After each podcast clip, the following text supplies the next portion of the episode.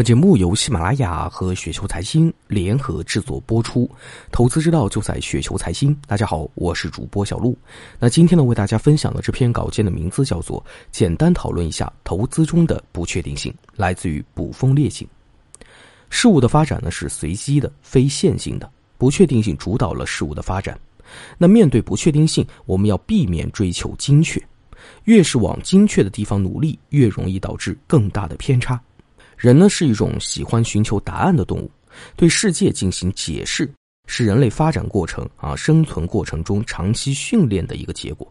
因为人总想寻求对世界进行解释，于是有些人就会创造各种各样的术语和名词，于是有了专家，有了大 V。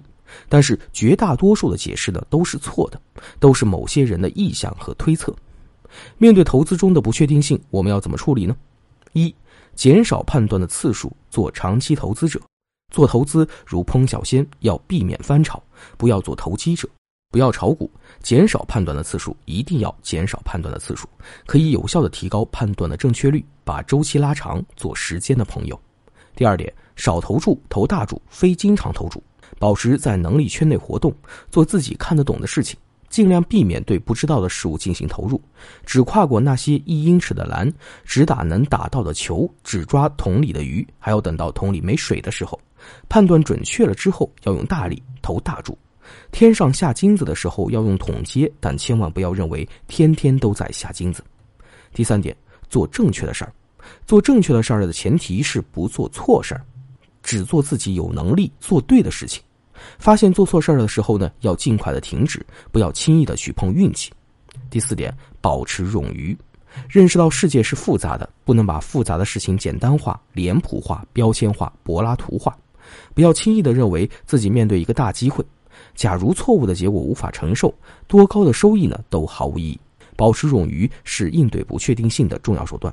留有余量，才能够做到涨也开心，跌也开心，避免因为上涨的时候后悔没有买入，避免下跌的时候没有加仓的死蛋。